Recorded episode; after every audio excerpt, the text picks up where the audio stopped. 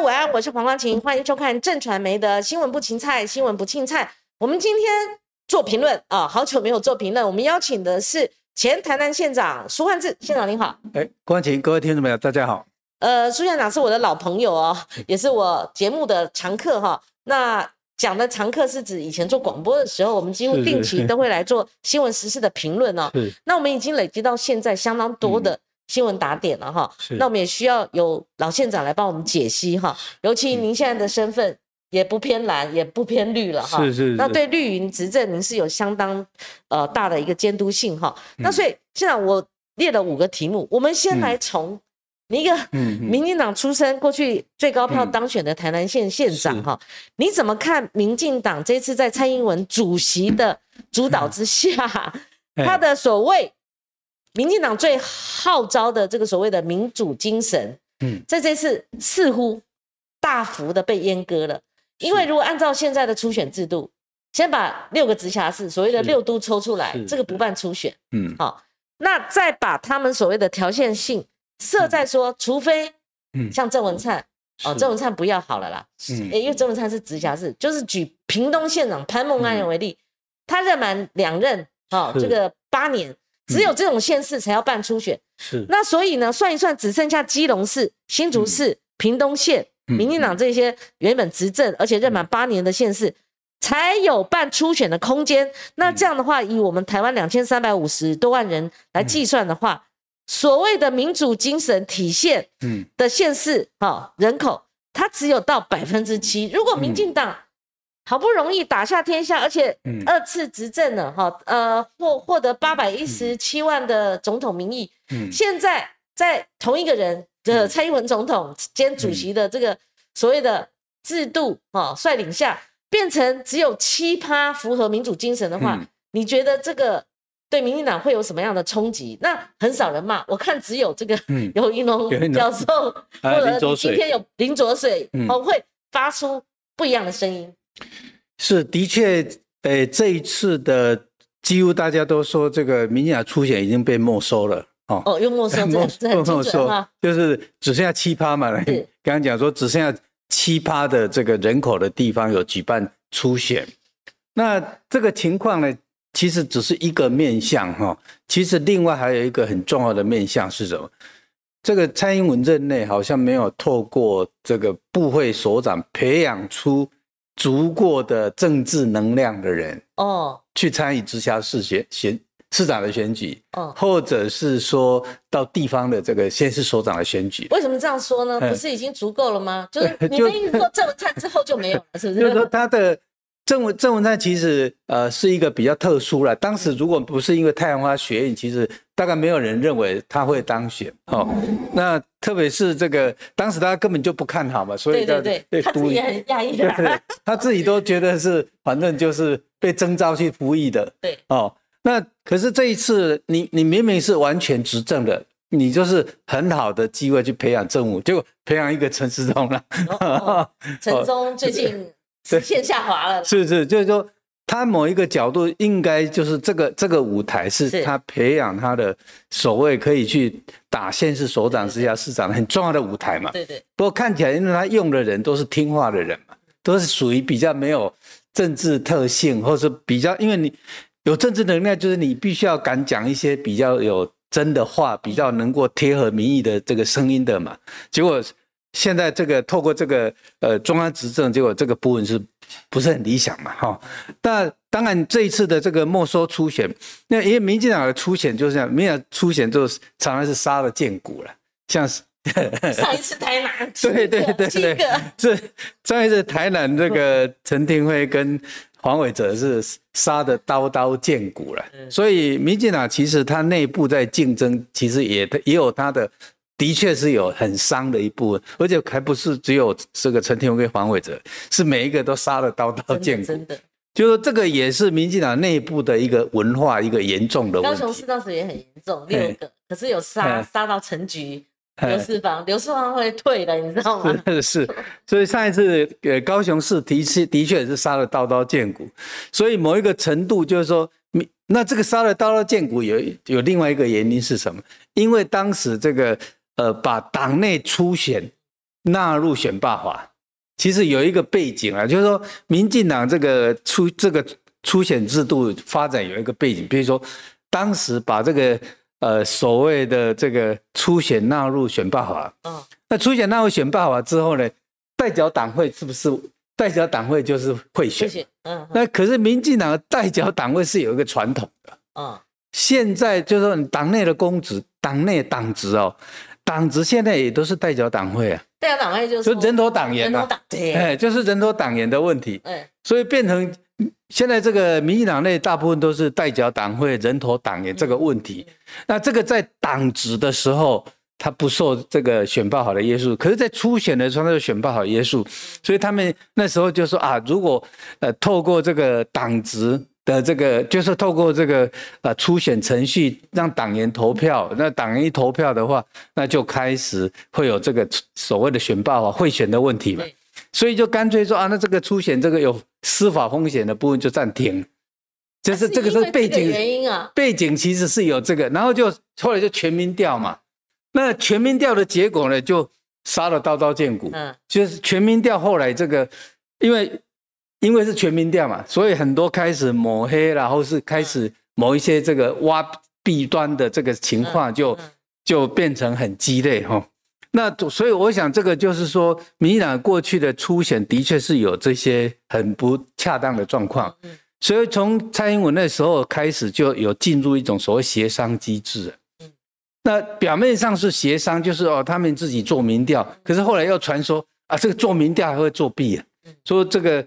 党内有一个 database，所以这个党内这个民调可能有一固定有一些 database 被放在里面，所以就变成对于初选的这个公正性又意见又开始有很多争论。嗯，所以基本上来讲，就是说民进党大概也是因为过去初选那真的是有很大的这个伤痕哦，所以呃，可是呃，把这个权利完全交给党主席之后，就变得很糟糕。变得很糟了，因为等于是派系跟党主席协商嘛，就是变成有有条件跟这个党主席协商，就是派系。那说不定就乔那个对对，就乔乔乔。然后呢，现在问题是这样，现在这个总统呢，哦，有一大堆人事权，所以整个派系全部被摆平。比如像这一次郑国会，哦，郑国会的这个呃要去抗议嘛，他说啊抗议要去怎么样？就后来你看，尤喜坤是郑国会的大佬，对，林佳龙这个都是。呃，蔡英文只要一一讲，他们都很难拒绝的。是，所以在这个情况下，这个政会的抗议到后来就不了了之嘛。最后这个只剩下那个那个政国会的办公室主任自己执行长一个人去抗议嘛，哈。所以基本上我认为说这个。民进党这样的一个体制的结论，就是变成党主席，特别是现任的总统，那权力就超大的，超大了。国民党都不没有这样干哦，超超大。然后呢，这些派系的每一个都是看着这个总统的脸色嘛，因为有职务的分配，有这些这个资源的分配的问题嘛，所以在这个情况之下，就变成总统的 power 超大，然后派系就是只要。派系不是全部摆摆平了，派系几个主要派系摆平了之后呢，权力就全部总统，就乖乖的啦。对对对对，那而且不只是现在的这种所谓的呃直辖市长啦，或是县市长的提名，将来的不分区的立委才更惨了。哦，就是那个不分区，所以现在我们在做，最近我们在做一些宪政研讨会，所以看到说，哎，现在这个不分区是变成什么？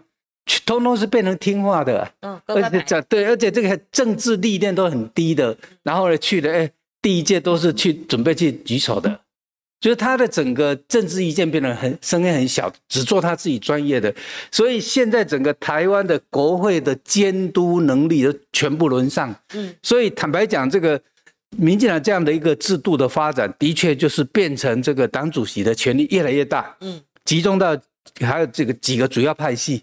哦，所以变成党员的权利就党的意见就没有了，然后主要是媒体，嗯，媒体变得很重要，所以才会有永联会啦、海派啊，所以就变成这个呃媒体的这个影响力超超大的。譬如说当时民事的时候，这个呃。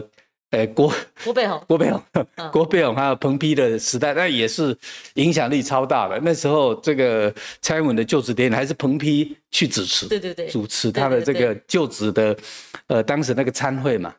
所以基本上就是说，呃，蔡英文现在这个这个体制，我们说这个体制发展到现在，蔡英文的权力的确是历年来的党主席，甚至阿扁时代都没有这么大。对，哎，阿扁时代的时候，因为大家很多都是第一线打拼的这个民主大佬嘛，你说林英雄，林英雄不听他的嘞，是哦，甚至当时这个施明德，他的影响力都很大。那现在不一样了，现在等于这这些很多都新人嘛，所以蔡英文的权力其实是超大的。那就是一统江山的嘛，真正可以这么讲，一统江可以江山的、可以这么讲。好，就是说一统江山在哪里？刚刚我循着我们现场的脉络说，本来陈吉仲这种比较运动出身的，又是学者，他进到他运动经验很少，没有很多了。对，但是他进到内阁里面的话。他如果不做乖乖牌，他如果是一颗明星的话，他搞不好是正官下乡了。是是。可是这部分等于就是说效忠整个权威领导了嘛？哈。是。那你又说部分区立委里面很多环团，是部分区立委有一些代表性，不管是劳工，不管是环环保和相关的，哎，也是效忠党中央了。是。那战国战国会那整个派系，哦，哇，那整个也服服帖帖的。那战国会本来是有一位中常委。当起了，是，哎，还还没有刀落嘞，就收起来了，是，就不讲了，你知道，是是，明明磨刀霍霍像这个是。黄伟哲嘛，是，可以再有个公平竞争嘛。不过这个也见仁见智。现场如果像黄伟哲他做的好好的，嗯，那连任是势在必得，几率很高的，我不能说完全没有挑战者，是。但如果又来一个像上次的那种出现，嗯，杀的刀刀见骨，然后反而挫伤。已经执政的这个黄伟哲的锐气的话，那搞不好还搞掉了嘞，或者是说，就算换个人，这样变动性很大，所以他未必是完全没有优点的。我 我讲或许集中在六六度啦，六度。基本基本上是这样的，就是说，民进党过去提名程序里面，透过初选赢的，把现任者搞下来的，几乎都很少有机会，很少有机会当选的。嗯。呃，有了，像呃，当时许天才在台南市啊，那可是那时候因为张灿荣他有一个官司的不利嘛，哈，那另外呃，在这个呃蓝头那时候阿扁时代有了，阿扁时代那时候蓝头就是彭白显跟那个林宗南，嗯，也一次了，嗯，好，那那那不过那一次都是因为阿扁当政的时候，嗯，阿扁当这个现任总统，可是，在台中台中市那时候蔡明宪。把张富英搞下来，结果蔡明宪就是后来胡志强起来了，所以以过去来讲，的确是把现任者拉下来的这个风险很高。是，但是阿扁执政的时候的确干过这种事啊，就是阿阿扁执政的时候的确就是 小干一下，对对，小干一下，而且两个是有成功了哈。哦哦哦。所以某一个程度就是说这个呃，当然可是这个初选也有一个好处，就是逼那个现任者要更谨慎了。嗯，哦，所以也不能够说有他的，就只是说现在这个杀了刀刀见骨这件事情哦，是的确是一个一个文化上一个很值得探讨的一个问题。但因为它主要都是媒体宣传嘛，是，那所以这个的确是有点见仁见智的问题存在。所以像，但是另外一个问题拉出来了哈，现在我们刚刚讲到说，您分析是二零二二的选情嘛哈，嗯，可能对民进党反而不利了哈。就二零二二的选情，这样看起来，其实整个从呃云林以北，大概几乎大概只有基隆还有机会了。对，基隆还有机会，可是看起来桃园的几率也不是那么乐观啦。是，哦，所以整个北台湾很可能真的是一片可能 可能蓝蓝蓝，会会蛮惨的。嗯，所以在这个情况之下，的确是以现在这个情况，如果没有一个新的。因素或者新的话题，嗯，哦，那的确连行销啦都很难行销，嗯哼，哦，而且你你很难在地方选举的时候去诉求所谓的芒果干呐，嗯哼，呃，所以基本上我觉得，呃，他们现在为什么一直在操纵这个新新竹县市？呃，因为这个新竹县市，甚至连新竹市自己的候选人可能都不一定能够选上，对对。对。所以我觉得他他们不会把苗栗纳进去，因为选票是可以算得出数对对对，所以他操纵新竹县市是有他的的确大举的选举大举的盘算。是，哎，好，那如果都是这样瞧来瞧去的话，是，那他们仗着他们是多数，哦，是，那以至于动手脚，是是，高层动高层的手脚，基层动基层的手脚，是是。那党内即使没有声音。可是外界看到嘴那个眼里，嗯，感觉说这不是以前的民进党，民进党不是就是这样子杀来杀去的吗？那杀来杀去体现一个说嗯，真正的公平嘛，对不对？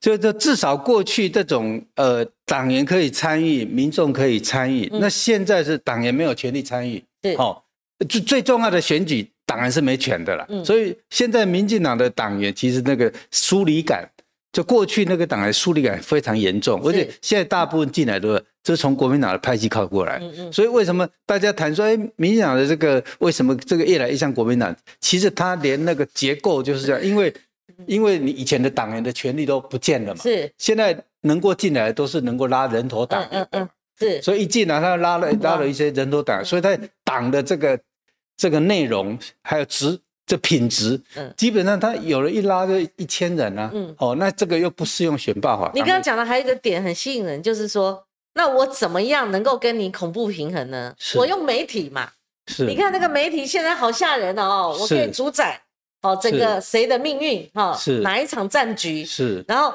我还可以有影响力，把我的人送到部分区。嗯是。哦，还有其他派系，你如果挑战我的话，嗯我们也哦，这个不是省油的灯等等。是所以现在民进党变这样，那不是党政军退出媒体吗？党政军退出媒体，但是现在很显然的就是说，这个呃媒体的大佬的确就是媒体大佬他他指挥一个派系啊，嗯，哦，他这个很很清楚，他现在他就不只要自己不当中常委就好，嗯嗯，他隐身在幕后去操控一些小弟啊，去当那个他的派系的这个手是脚。是，所以呃，目前当然永联会其实相当程度已经被界定是嗯。这个所谓的嗨嗨档哎，好嗨档哎的这一些这个培养，或是嗨档哎这个训练出来的他的他的这个党羽嘛，对哦，党羽。哎，就是说他的党嘛，就是嗯。那嗨档哎，他因为他本身在做房地产嘛，那房地产所以他这个政商关系要比较通嘛，那地方首长又哎，对，那正责于他的这个对，，地方哦首长因为他的这个媒体的关系，当然就是，呃，都会巴结他嘛。嗯。这个这个也是很很正常的现象嘛。所以这个呃，媒体退出所谓的政治，现在看起是媒体是透过这个关系做很多政商关系啊，对，非但哦没退出，没有没有退出、啊。反而，越搞越大，呃越搞越大。他只要自己他只要自己不去当中常委就好了。嗯，还有一种他就变成哎，我我我不是中常委啊，我也不是，搞不好他也不是党员呐、嗯。他只是跟党友好而已啊。嗯，还还有一种就方式，就是说各派系哦，他们出钱嗯，哦，中央某种程度嘿。他们有任何重大选举哈、哦，有几是个明星级的呃嘿。直辖市市长哎候选人所在的这个选举，都拿所谓的自入行销是。养媒体人哦。那国营事业啦、各县市啦，还有我们刚刚讲说，只要是有选举，嗯。你去查那个公开标案里面呢，是。哇，那个我们最近在加呢，有有有名嘴在加，拿了快上千万了，拿了快上千万，已经累积成那个几十是笔，已经快到千万，有的几九十几万，有的六十几万，有的五十几万。那他只要符合一个政治正确，那个政治正确是闭着眼睛就可以操作的嘛，哈。是是，然后相互为用，嗯。然后可以这样子每天在那边摇摇摇摇摇，在那边疯狂，而且疯狂到说他哪一天回头还说要炸你是。民进党，那继续这样子相互依存哈、那这样的一个现象，你知道吗？还有，那就更不用讲，你看连少数的媒体人这样哦，那你说那个电视台嗯。一定用自助性行销是。下媒体广告嘛，对对。那种方式作为一个形态，所以今天不是我们的主轴啦，我没有说要攻攻攻哪一个面向，嗯。但是你就聊一聊这样的，听县长讲，县长又是很懂政治的人哦，嗯你说这样子，那民进党可是好像也没有什么样的一个冲击哦，现在，而且当呃当然还另外一个很重要的那个标案里面很多都是网络行销嘛，所以一四五零的问题，所以深1450已经深入到这个呃不只是所谓的大众媒体啊，它是整个深入到整个网络的行销啊，嗯，所以你现在有不同意见的，几乎都被打，都被抹红抹黑。对对对，但是有一个不要太过度，就像这次选举中俄选举不要太过度，哦。是。那这样反效果，反效果有一天民意会反扑的。你不要以为说，假设这次这个单一这个哎。选举，对。或许可能打胜仗，我假设是这样。嗯不要以为打胜仗打获全大获全胜，有一天民意会反扑。我觉得一四五零也是这样。是，的确是有这个问题，所以我们刚刚在分析说这个为什么他会去推呃新竹县市，的确他这个如果以现在这个发展下去，二零二二的确是从云林以北很可能死的一片呢。是是，真的是伤痕。可是可是县长，你你刚刚就这样讲，可是他们向来都是用二零二四、二零是二零这种一拿拿八百一十九万票，因为抗中保台很有效。是，然后他只要有这个亡国感啊，亡国感谁最易注最大的选票就是国民党嘛。是，你国民党轻松啊，对就这样一个循环，所以就会变成就是说他在全国性的选举的时候非常容易操作。对。所谓芒果干，哦，那当然这个二零二二会有个变数了，就是习近平会不会连任的问题了。嗯，如果习近平连任了，哇，那二零二四大概他又是又是民进党的天下。民进党就是那种武统的威胁，可能就会更更严严厉嘛。嗯，所以民进党就更好选了。那如果在这种情况之下，嗯，或许民意他的走向是认为说，那真的还要民进党来对抗啊？怎么可能交到国民党的手里？对啊，就是说，就是说，这这个两岸的局势，如果二零二还是习近平又又连任，对，那他习近平可能又就信誓旦旦他的任内要把台湾统一，是啊，那那这这国民党也完了，是啊 所以命定命定了，对，所以这个这个局势就是说，你要期待说二零二这个习近平这个不能连任，然后换了一个比较开明的，换了一个比较。不会走那么民粹的民族主义的，所以这个是大环境的制约了哈。那以现在这个情况，就是说，如果二零二二就是比较属于地方选举，那么芒果感比较不容易操作的情况之下，看起来很可能民进党会重到二零一八的命运了。是，好，光是这个点我们就很多可以延伸。不过我想问县长的，就是黄伟哲，伟哲保不保？保不保险？还有陈其迈保不保险？你就觉得说，哎，原来最稳的，可能现在可能未必哦。那伟哲跟您的关系匪浅嘛？以前是你的助理嘛？等等。嗯。南台湾啊。可是我觉得现在当然有人在讨论说黄伟哲这个情况了哈。那可是我觉得台南的人，我我基本上认为可能还是绿的当选的机会比较大。因为六北亚事件 那个是一个目前处于谣言的阶段，没有任何证据哈。他迅速。打击他迅速反击，就是他他去报警了。不过现在当然这个这个问题有点复杂了，是有点复杂的原因是什么？因为黄国书的案子为什么会出现？是是因为新系把他开除了嘛？嗯嗯嗯。好，就是今天如果新系没有开除黄国书，黄国书大大概也没事了，现在还是继续。是这个这个有一个前奏，就是说因为新系。那么把这个黄国书开除了，所以这个整个新闻就啊全部扩散出去了嘛。是，那新系也没有否认这件事。那当事人也承认了。对，那可是黄伟哲这件事情呢？因为黄伟哲不是新系的，嗯，那民进党现在不会去动这些事，因为民进党里面很多要不要比那严重的更多。嗯，哦，嗯，这这这这民进党里面被认为叫不要更大咖的更大咖更多。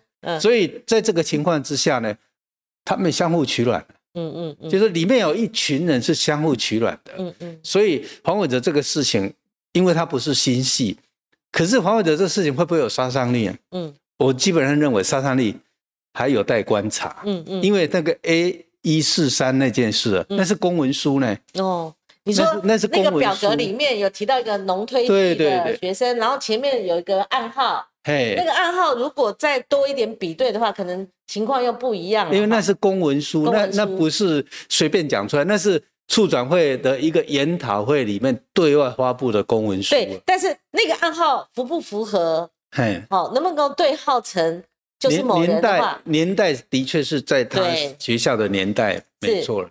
所以地跟年代，但是童文正也是那时候的，也是农推系，你知道吗？那农推系很多人呐，哈。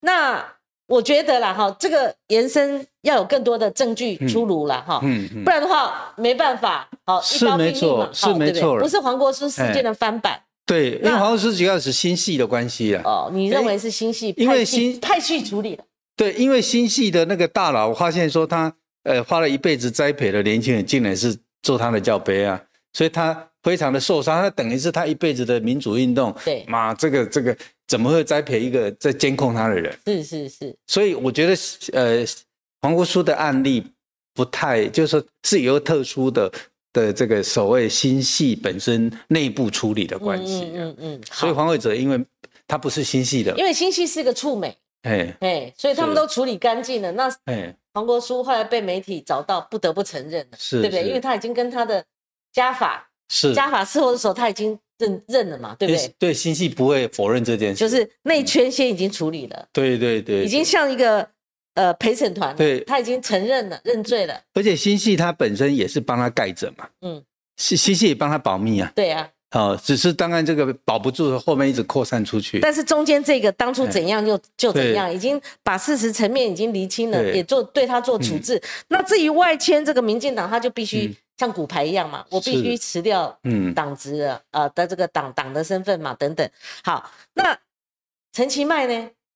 你说南台湾本来两个是很稳的嘛，哈。基本上我觉得都还算相对稳相对稳，相对稳。那要撼动也不是那么容易。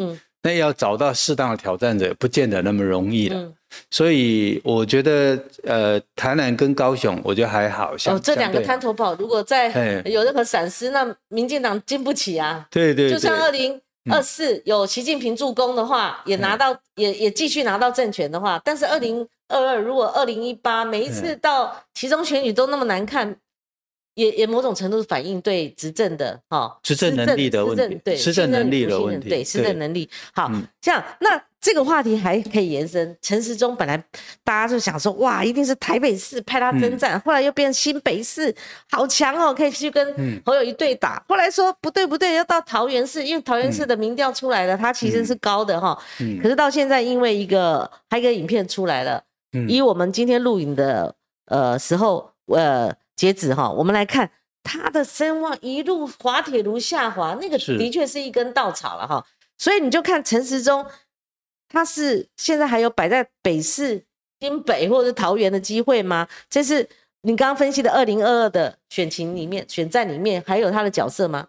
我我觉得，呃，如果陈时中是被民进党提名为候选人的话，我觉得对民进党可能风险更大了。哦。风险更大，譬如说，呃，因为现在你这个打选战的时候，如果光是检视说，哦，你高端为什么花了那么多，呃，买了五百 G 啊，好五百万 G 啊，对，然后呢，结果这个只打了一百四十几万 G，一百三十几还多少？一百四十几，嗯，然后所以你只有打那么多，其他全部都是泡汤了嘛，那你送给人家，人家可能也都不要嘛，嗯，所以在这个情况之下，就是变成呃高端这个。这个弊端，而且当时大家都跟他讲得很清楚啊，你这个 EUA 是全世界唯一的呢，好，哦，全世界都一定要做到这至少第三期有初步有初步的这个实际的有效的成果，嗯。那么才能过这个呃 EUA 啊。结果你没有啊，你完全没有做到，你只到第二阶段的安全性啊，嗯，第二阶段是做安全性的东西啊，嗯，所以光是。体检这个城市中的相关这段时间相关的政策，那么二零二二的这个选战，嗯，这等于是把体检的整个这个过程里面的非常多很不适当，譬如说像最近这个打了国际的这个疫苗护照政策，人家打了两剂，哦，那么就准许进来，或是至少。这个再做一次核酸核酸筛检，哦，不像我们还是两个礼拜啊，所以我们做了很多限制，所以连那个从业的董事长，那么都是日本人，为什么要要开放台湾去？日本准许台湾拿两个两剂护照只三天嘛，然后呢，日本人的来台湾已经打了安全两剂的，你还要隔离十四天了，就是造成国际对整个台湾的防疫政策过度的保守，那么对。整个经济复也非常不利呀，哦，那所以呃，我觉得呃，陈松如果真正提名去参选下一届的，不论是桃园或是台北，我觉得对民进党可能那个这个太多瑕疵会被拿出来体检，而且会打得更凶。尤其他不能放到桃园，因为三加十一诺富特事件，边境管理是。哦，还有您刚刚讲的这个所有的防疫的缺漏。是，那如果你放大，反而在桃园放大，你像郑文灿都被打到了，他本来声望很高的，后来现在滑了很多嘛，也是因为也是因为这个，所以你又把陈时中哪壶不开提法哪壶，你往那个桃园释放，那不是被攻击面就很大了嘛，是是。对不对？好，所以从这个观点来看，县长每一次的选举，就算是一个非常小型的一个补选，哦，他打得非常激烈。如果有任何一方他主打或是没有办法防守住所谓的施政不利嗯，的破口的话，就像二零一八陈局被人家打三千个坑坑洞，对不对？是是，好、等等，还有你负债三千亿，就算他没有举证啊，或者是他没嗯有拿出事实来的话，那可是如果媒体效应一发嗯。作，打进去了，打到明星的话，那嗯。会影响选票的。所以，我你刚刚讲的高端是一个，我觉得就是所谓从疫苗对，三加十一，三加哦十一疫苗哎荒，对，还有就是疫苗政策，括买 BNT 那高端时候的那个态度，还有就是说哦，那个态度国产疫苗大家都挺，但是大家叫你不要急，就像 IDF，你要先做好，你不能还没做好就拉出来。本来的 I do fly 你就变成 I don't fly，很简单嘛是。哈。原来 Novavax 全世界认为最好的这个蛋白质的这个疫苗，Novavax 到现在美国都没有给不通过嘛，而且美国通过 Novavax 嘿更不可能让我们打过高端的人进去的嘛，对的，对不对？那有几种情形，像我，我打了第一剂，我就是从头到尾登记了我就不动了，哦，我打莫德纳。像我这种，如果中间冒出来，我等不及，我去打高端两剂，现在反而麻烦嘛。是，我如果等到 BNT，我等到莫德纳进来，我打完了，我还可以去美国。那些，真的很热情的那些民众，他打了爱国手臂，嗯对不对？他反而出出不去了。就里面就是说变成很好笑的，就是说，那么全世界公认非常好的蛋白质疫苗那个 Novavax，到现在美国就是还没给它 EUA 啊，表示里面还有一些问题啊。那欧盟现在也还没给啊，结果我们现在这个蛋白质疫苗，你说要怎么可能让美国承认，让这欧盟承认呢？嗯因为嗯那个最好的都还没通过啊。对，其实嗯不是对或错的问题，嗯，好或坏的问题，就是说希望你立于不败之地。是是是你，等到非常完美的哈、那个那个出来的时候，你会获得像之前哦那种我们的口罩，对不对？嗯我们我们的口罩六哎九六十几到九十几条线一开，你看我们现在嗯口罩不是问题的嘛哈、是是口罩国家队就引领风潮嘛。那你如果又有这个国产疫苗国家队，嗯那会壮大军容嘛，对是施政也是会有好处。那偏偏要急，就？是听不进人家外界的建议，连陈培哲都把他抹红。我觉得这个东西是很多中间选民看在眼里的。是那治安问题也是一样。县长，你又是律师嘛？你先前又在地方执政过，你看看从屏东发烧，后来一样的事件在北部上演，现在龟山的那个纸雕师去刺伤我们，嗯呃，刺死我们的店员那个事情，一路这样，如果它成为一个点线面的一个结合的话，那中央反应的又慢，甚至让人家觉得是没有感情的。嗯。那这样的话，自然是不能好，不能是。不能搞搞搞搞败的，你知道为什么？那白小燕事件三大悬案，那个把李登辉后期的执政整个弄得迷迷冒冒，所以你怎么看待民进党在施政上面，也不是老神在在啊，吼，也不要掉以轻心啊、民进党的这个治安面哈、嗯。可能不是只能够看现在很短线的这些问题，其实更重要的是什么？嗯，蔡英文旁边站什么人？哦，过去大家也得想啊，蔡英文旁边的老是站一个一个黄黄国策顾问，黄，嗯，对对对，黄国策顾问呢是是台北市的主委，或者变成黄成国了，黄成国。好。哦，那你你这个你去 Google 一下，他是这个文文山会的，就是文山会的会长？他已经被法院认证是哎黑道了啦，对，对，这是文山会的会长。是，那在这个情况之下呢，你说这个台湾的治安会好？嗯，而且你把很多重要的人士是透过洪耀虎、王成果，嗯，很多人要做什么职位都要拜托他们呢，嗯。拜托他们去疏通呢。嗯哼，就是你把你的执政的管道是变成这个样子，那你说你治安会好？嗯。你说你那个警察局长嗯。哦，很多人都要涉入，最主要都是涉入学哪个地方警察局长、警察的人事。嗯。那么警察的人事，你要靠靠这些人去瞧呢？嗯哼，那你说这个治安会好吗？是，哦，就是整个治安，哎，你是透过那那层关系去嗯嗯嗯瞧的，嗯，所以你对于整个帮派黑道组织，你的那种警方的态度一定是保留的嘛？消极的，消极这的，我这个会不会得罪的某某人的朋友啊？我这个会不会得罪某某人的朋友？就是它这个就变成你把公器国家的公器授予那种很复杂关系的有黑道背景的朋友关系的这些。嗯，这样的一个关系，你说整个总体治安会好吗？嗯，总体治安只会加速崩解啊。对，哦，所以为什么各各地方在取缔帮派的，就是你把国家最重要的公权力的核心呢，警察，那么你一旦跟核心的人事关系跟黑道帮派有挂钩，嗯，完蛋了。嗯，所以这个崩解要从最上头的角度来看。嗯，那么另外就是说。现在有一些治安都是像，譬如说像，嗯，到这个呃 Seven 哈便利便利超商，对，那么那个可能有精神的精神状况嘛，对，那这个精神状况为什么台湾层出不穷发生？嗯，为什么这些精神状态，这个包括王婉玉他的这个小灯泡的小灯泡事件，对，然后他去当立委，这事情也没有。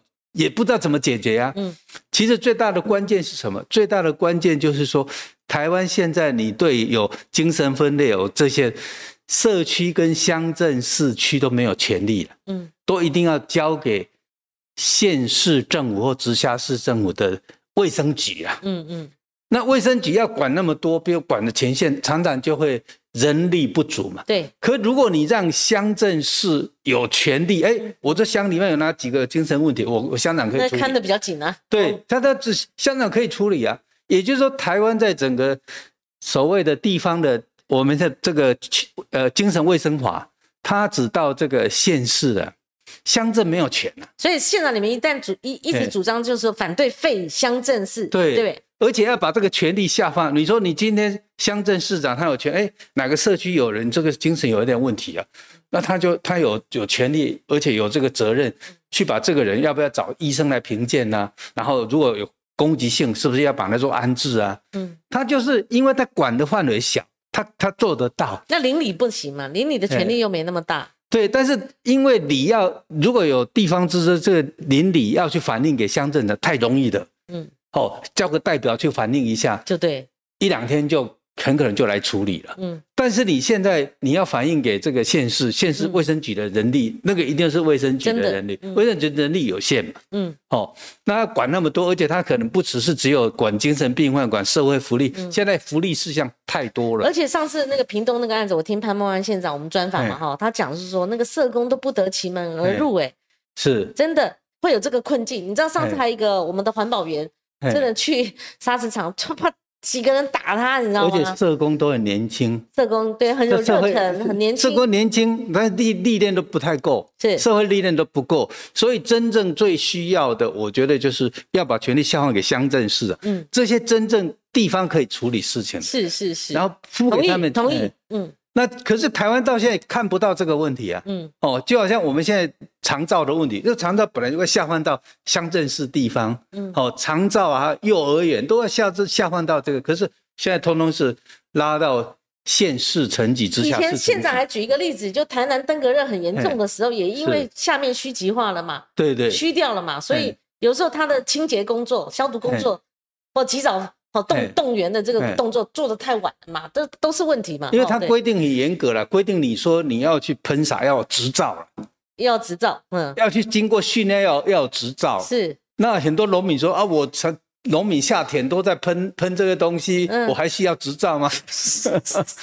所以你知道，呃，我们的国政是治理万端的，好。日理万端的，就是说也治理万端的，就是不是大家想象的，每天政治在那边吵来吵去，哦，你打我，我打你，而且现在有个怪现象，嗯，以前这次中俄补选各司其职，嗯，男的专打林静怡，是。林静兰林静怡林医师的素材比较少，哎，那绿的哇，那个铺天盖地去屠杀那个严家，是严家很厉害，严家是整个选总统，选总统是选总统，你知道我们今天不谈严家跟林静怡的选战啊。哎，你看我用词很精准哦，是整个严家跟林静怡的选战了哈。是是。那我我们就看最近的一个民调，ET Today，是。你知道，我就说这时候做声量调查，哦，不是声量调查，民意调查最是最适当。你知道为什么？因为赖清德，嗯，他连疫情那么严重的时候他都出不来，嗯，他自己是医师，你知道吗？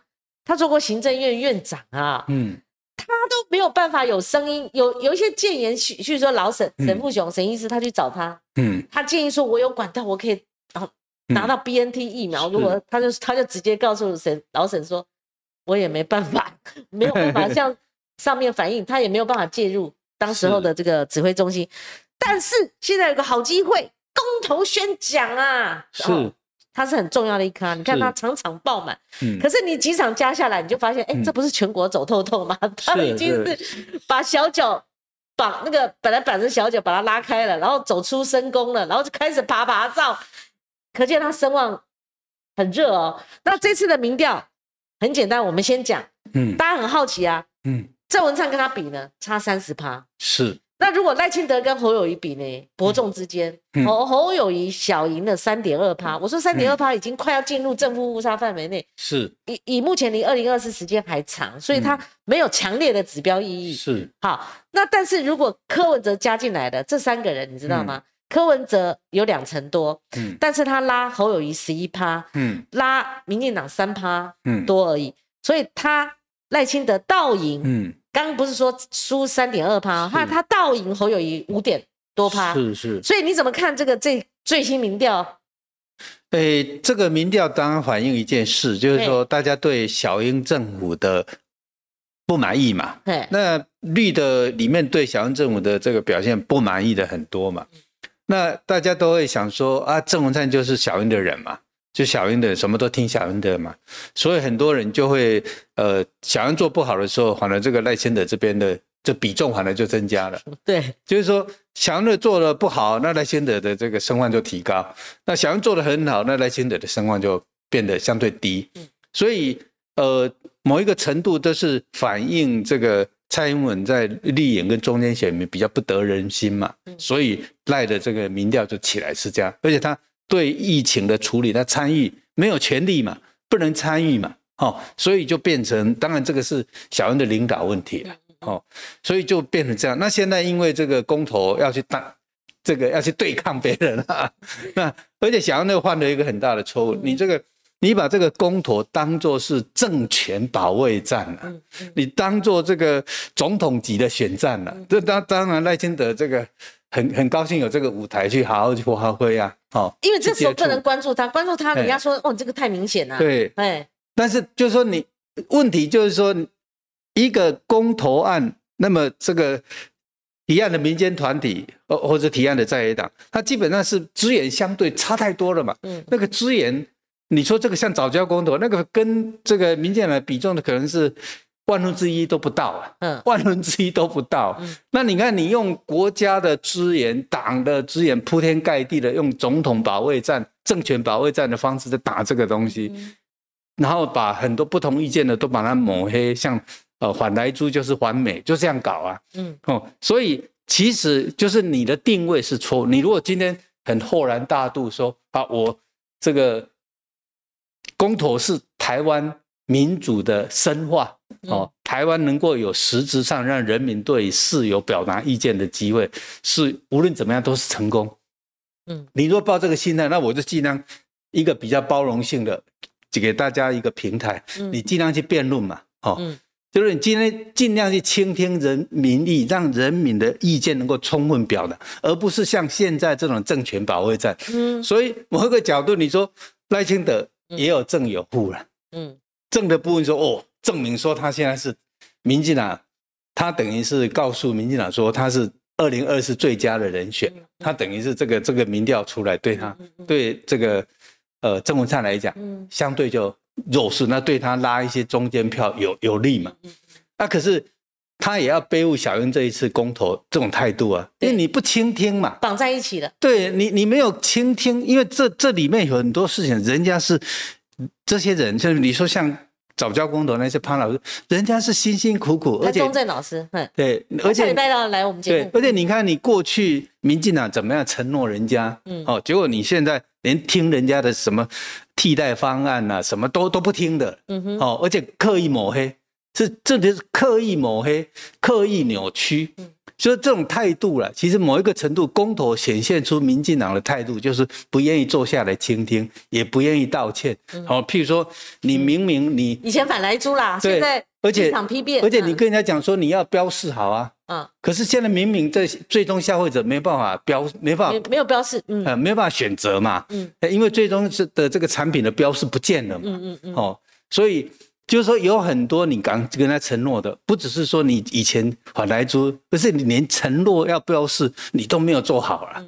哦，所以就是说这些傲慢哦，然后不倾听，真的不不对人民的这个承诺有有那种忠诚的义务，就是说这些其实某一个程度也都是有好处有坏处了。嗯嗯嗯，有好处有你你如果说你真的很认真坐下来倾听这个潘宗正的，你你真的去去听嘛？嗯嗯。就是说坦白讲，就是这一次公投至少有几个哦，比如说像这个大选版公投这个案子，嗯嗯嗯。那大选版公投这个案子是你民进党过去的这塔布呢，嗯。你你过去的这个这个信仰呢，嗯。结果你因为你自己在公投跟大选绑在一起的规划设计规划不当嘛，嗯。你这个在总统任内哦，好像是不是也是赖了任内？是你规划不当，结果你现在硬把它拆开，就是其实阿扁对公投榜大选民进党的哎不同意，他其实也有不同意啦，哈，是。因为他有提到了有一些面向，他其实也认为丁守中也认为嘿。这一派的人也认为，就是说，连丁守中哦，他说那时候不是公投榜大选错，是选务的问题，是啊。你，没有规划好嘛，是是。等等。其实这个公投榜大选它的声量比较低呢，讨论度比较低，可是我想试试看哦、嗯。去做，因为那里面很多故事以及很多 mega 啦哈，嘿，就说这个这个应该也要多讨论。可是回归到我们这个民调来看的话，你知道，不只是郑文灿差赖清德互比式民调三十趴，你知道朱立伦也差侯友谊三十趴。以前侯友谊是他的副将，做了七嗯。年副市长。嗯朱立伦好不容易选到这个国民党的党主席，竟然在民调声势上面都十几趴，是。而且输他过去的副手三十趴，而且他在嗯。所有的排列组合里面，嗯。他全部都最后嗯。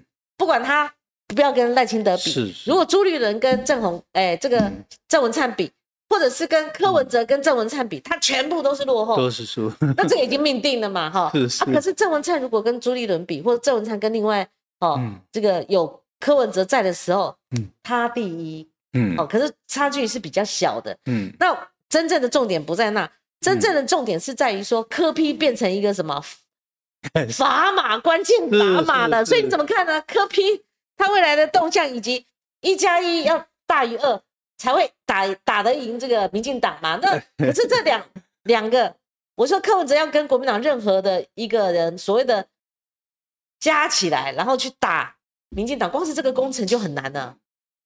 诶，现在呃，应该来讲就是科批，呃，民进党在科批的部分呢是提早出手了，嗯，把它打入跟这个蓝的一样的，就是他把它打入，然后这个科批大概也有一点有意了，嗯，他也也有意把自己跟蓝营这样靠，所以就变成他们的支持群是有一个流通性了。是，哦，是有这个流通性。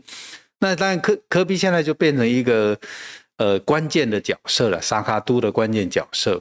那以现在这个情况，呃，某一个程度呢，呃，有时候也不一定会很准了。有时候到了真正投票了，也有所谓的弃保效应。嗯，弃保效应，哦，你就说不一定要先期两边谈好，而是说到了最后，你拼死拼活也要民赢民进党，的时候，选票自然就会，呃边缘化某个人。譬如说，如果柯文哲这边，他有蓝营选票，那个蓝营就回归国民党了，是，对不对就是说他有一些弃保效应。弃保效应。那弃保效应之后还留多少？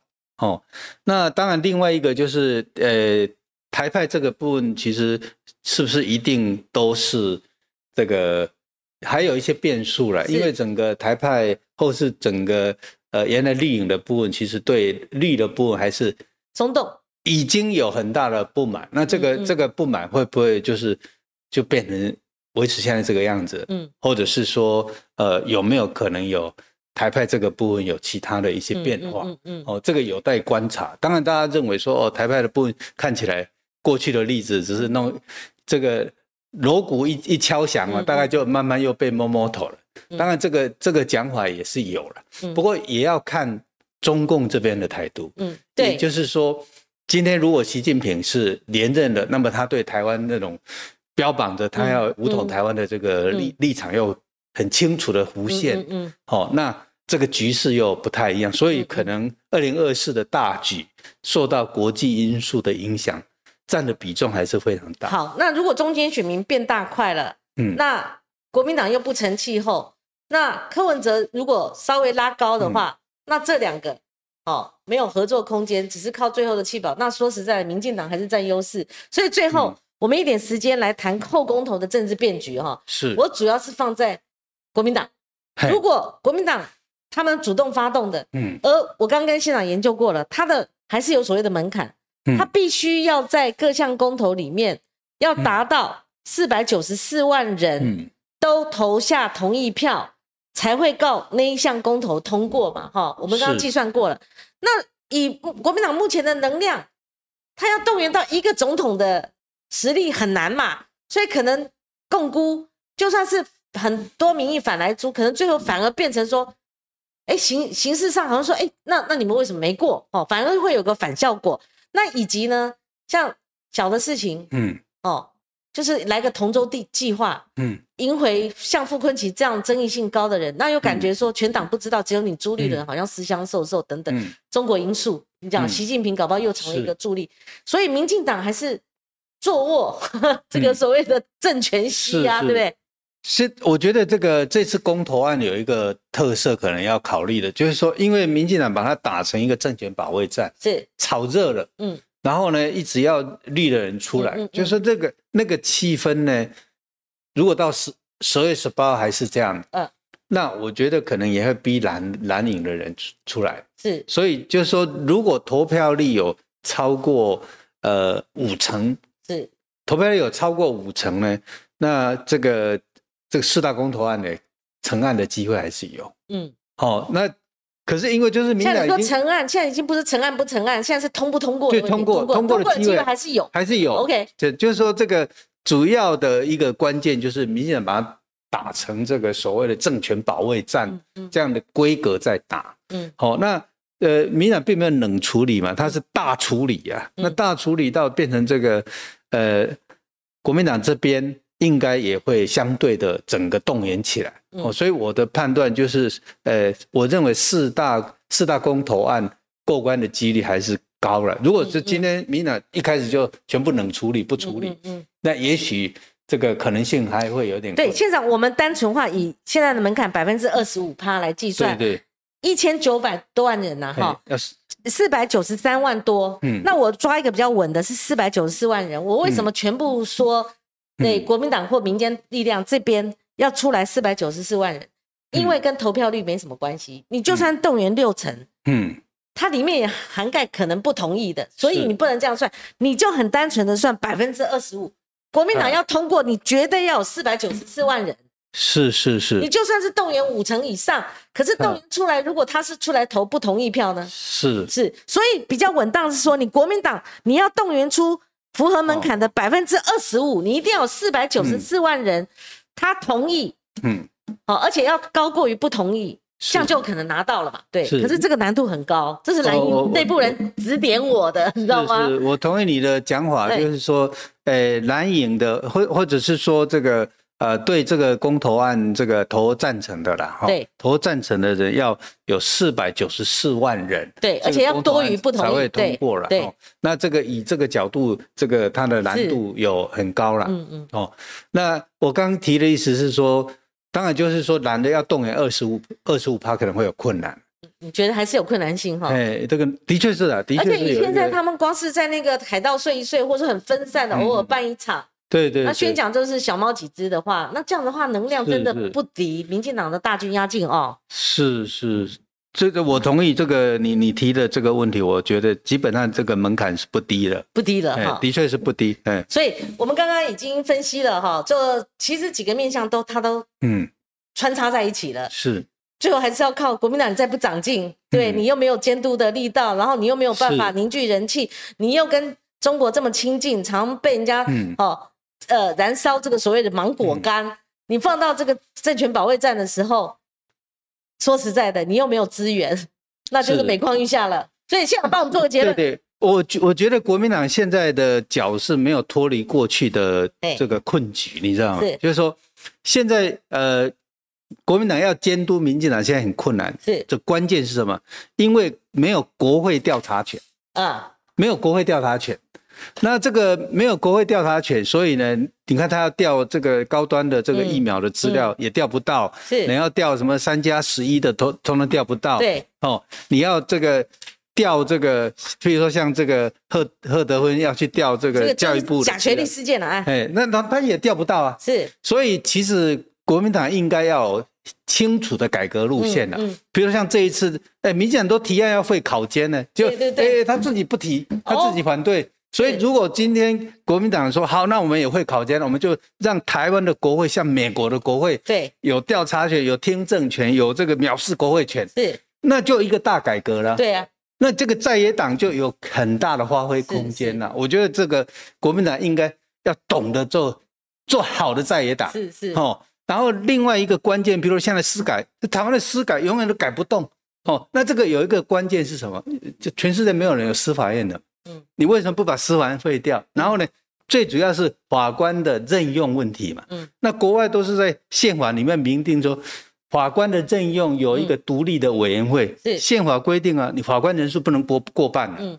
那有一个独立委员来任命法官，嗯，跟所谓检察官，对。哦所以我们认为国民党应该好好的作为一个改革者的推动，那这样的形象可能改变了、因为他现在这个改革也他变成保守的，是是。哦，所以我觉得朱立伦还没有准备好扮演一个好的在野党的角色，而且他必须要防守的部分很多，他要防内战斗蓝，嘿，对，防赵少康，是，哦，他自己也有私心，对，某种国民党黑金形象还没有完全扫除，是，然后他的摊扣的能量又不够，他也不是是共主，又哎面临民众党柯文哲的晋级晋逼，所以很难呐，很难呐。